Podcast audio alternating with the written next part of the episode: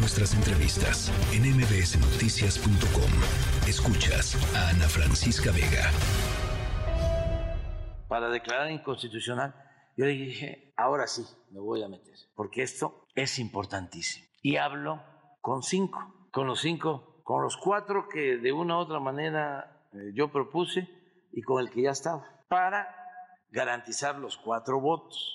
Entonces, si hablo con cinco, uno por uno, no saben lo que me costó, me costó porque ya venían actuando mal, ya habían demostrado ser chuecos, pero esto vale que hable yo con ellos para explicarles la importancia que tiene. Y hablé con los cinco, pues con dos no pude. No, pues ya se los dejo de tarea. Ustedes ya quieren toda. O sea, no pude. O sea, no me dijeron que no ahí. Sí, cómo no. Así, de manera muy hipócrita. Pero eran cuatro los que se necesitaban. Nos quedamos con tres. Bueno, pues es la declaración de esta mañana del presidente López Obrador. No solemos reaccionar frente a declaraciones de este tipo.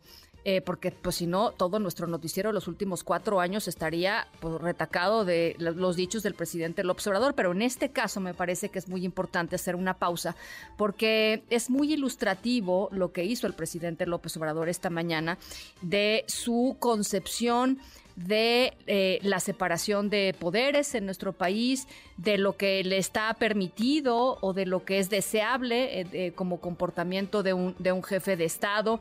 En fin, me, me, gustaría escuchar tu opinión al respecto, Javier Martín Reyes, investigador del Instituto de Investigaciones Jurídicas de la UNAM. Te saludo con mucho gusto, como siempre. Hola, ¿qué tal, Ana Francisca? Como siempre, un gustazo saludarte a ti y a todas las personas que nos escuchan. Eh, sí, Abril creo que el, tema tiene por lo menos dos dimensiones, ¿no? Eh, hay una primera que tiene que ver, digamos, con la postura que había adoptado el presidente López eh, Obrador. Eh, todos recordaremos en 2018, ya cuando era presidente electo, iba al Tribunal Electoral a que le den una constancia, ¿no? Que lo acreditaba como ganador de la elección. Él, pronunció un, un, mensaje muy memorable, ¿no? Donde dijo que durante su mandato no iba a haber ni palomas mensajeras ni halcones amenazantes, que iba a respetar las decisiones de los eh, tribunales y que iba a ser muy respetuoso de la independencia judicial. ¿no? Eh, después lo hemos escuchado declaraciones, ¿no? Recordaremos justamente en todo este tema de Guardia Nacional, donde incluso le había dado instrucciones eh, a su gabinete, a sus funcionarios, para que ni le tomaran las llamadas, ¿no? Este, a, a las y los ministros. En reiteradas ocasiones ha dicho ¿no? Que en su mandato ellos se pueden dar incluso el lujo o que pueden tener la arrogancia de ser eh, libres. Y hoy lo que nos dice es una cosa pues absolutamente contraria eh, y preocupante, ¿no? es decir, que un jefe de Estado, que el titular del Poder Ejecutivo crea que pueda levantarle el teléfono, eh, marcarle a cinco ministros que ven aliados, a cuatro de ellos, ¿no? Que asume de alguna manera que tienen que responderle simple y sencillamente porque él los propuso y por tanto le deben eh, eh, un favor o le deben cierto tipo no de, de, cortesía o pleitesía, pues yo creo que es algo eh, preocupante, ¿no? y, y, la segunda dimensión es la que tú mencionabas, ¿no? ¿Qué tipo de concepción tiene el presidente López Obrador de la independencia judicial?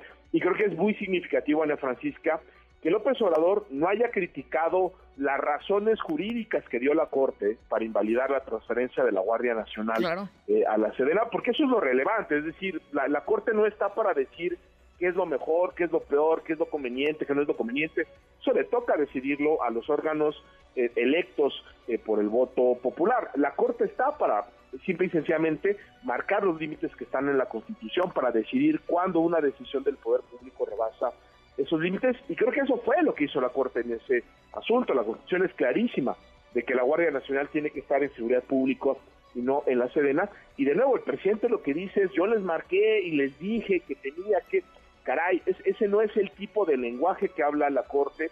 Eh, creo que no es la manera de tener un diálogo entre poderes, que por supuesto es aceptable en cualquier eh, democracia, y a mí me da la impresión, Ana Francisca, que los, que los quiere tratar o que los trató como una suerte de subordinados. Bueno. A los que les puede echar una llamada para tirarles línea. Eh, hasta, bueno, eh, el, el, el, presidente arranca diciendo, ya venían portándose mal, ya venían tomando malas decisiones, ya venían, este, me parece que les llamó hipócritas en algún, en algún punto. eh, pues digo, es, es, es, nuevamente recurrir al, al, insulto, ¿no? O sea... al, al, insulto y, y déjame ponerlo así, ya una absoluta falta de respeto también pues a la, a la pues investidura de las eh, y los ministros, ¿no? Esa parte donde dice, me costó mucho trabajo, ¿no? Como dando a entender, yo ya estaba muy enojado porque dos de ellos no habían votado como, como yo quería.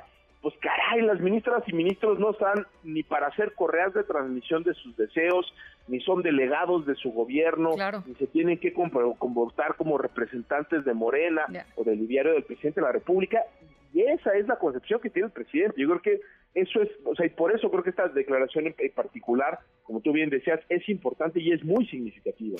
Oye, eh, aprovechando que te tengo en la línea, eh, hoy se dio a conocer el, periódico El País, publicó una nota muy interesante en donde hablan sobre el tema de la decisión que tomó una jueza con respecto al caso del supuesto plagio de la tesis de licenciatura de la ministra de la Suprema Corte, Yasmín Esquivel. Eh, decisión que llevó a la ministra Yasmín Esquivel a decir públicamente que ella, ella había ya dado por zanjado el asunto, que se había decidido, que una jueza había analizado el tema. Y lo que dice el país es, una jueza analizó el tema sin comparar las tesis. Sí, a ver, yo, te diría, creo que es, francamente absurdo lo que sucedió en el Poder eh, Judicial de la Ciudad eh, de México, ¿no? Eh, es decir, el, el, tipo de valoración que se hace según la información que se publica en el país es francamente inverosímil, ¿no? Prácticamente decir, que ella es la autora porque hubo testigos que la vieron. Porque, el papel data de 1985. Imagínate nada más, ¿no? Y además, si no es ni siquiera el papel. No de, 86. es, el, es, es, el papel, al parecer, ¿no? De un protocolo, de un documento que ella eh, Firma. presentó. Cuando obviamente la, evidencia dura, Ana Francisca, son las tesis. O sea, cuando uno compara los, los dos eh, documentos y trata de reconstruir la inverosímil historia de Yasmín Esquivel de cómo fue que se la robaron y casi casi en un tiempo eh, récord y con y con y con tiempos que no corresponden a los que eh, eh, que, uno esperaría en un trámite universitario de, ese tipo pues simple y sencillamente la historia no cuadra. Y la otra cosa que es importante también decir Ana Francisca lo que dijo la ministra Yasmín Esquivel Moza de que el caso ya está cerrado es, es absolutamente falso. Esta es una sentencia del ámbito local del ámbito civil en un pleito, al parecer esta es una demanda que presenta ella en contra del Garulices Báez, y el resultado de esa sentencia, incluso si no fue impugnada eh, a tiempo, de ninguna manera condiciona un procedimiento de otra naturaleza seguida ante otras eh, instancias. Lo que está haciendo la UNAM en este momento es simple y sencillamente un procedimiento de honestidad académica, no de posibles faltas a los principios eh, universitarios y creo que en el momento que se revoquen esas medidas cautelares que impiden que en este momento el Comité Universitario de Ética se pronuncie, creo que lo que veremos es un dictamen, eh, espero, muy sólido, que creo que pues confirmará lo que ya todos de alguna manera sabemos, porque ahí está la evidencia, y es que la que plagió la tesis pues fue Yasmín Esquivel Moza, ¿no?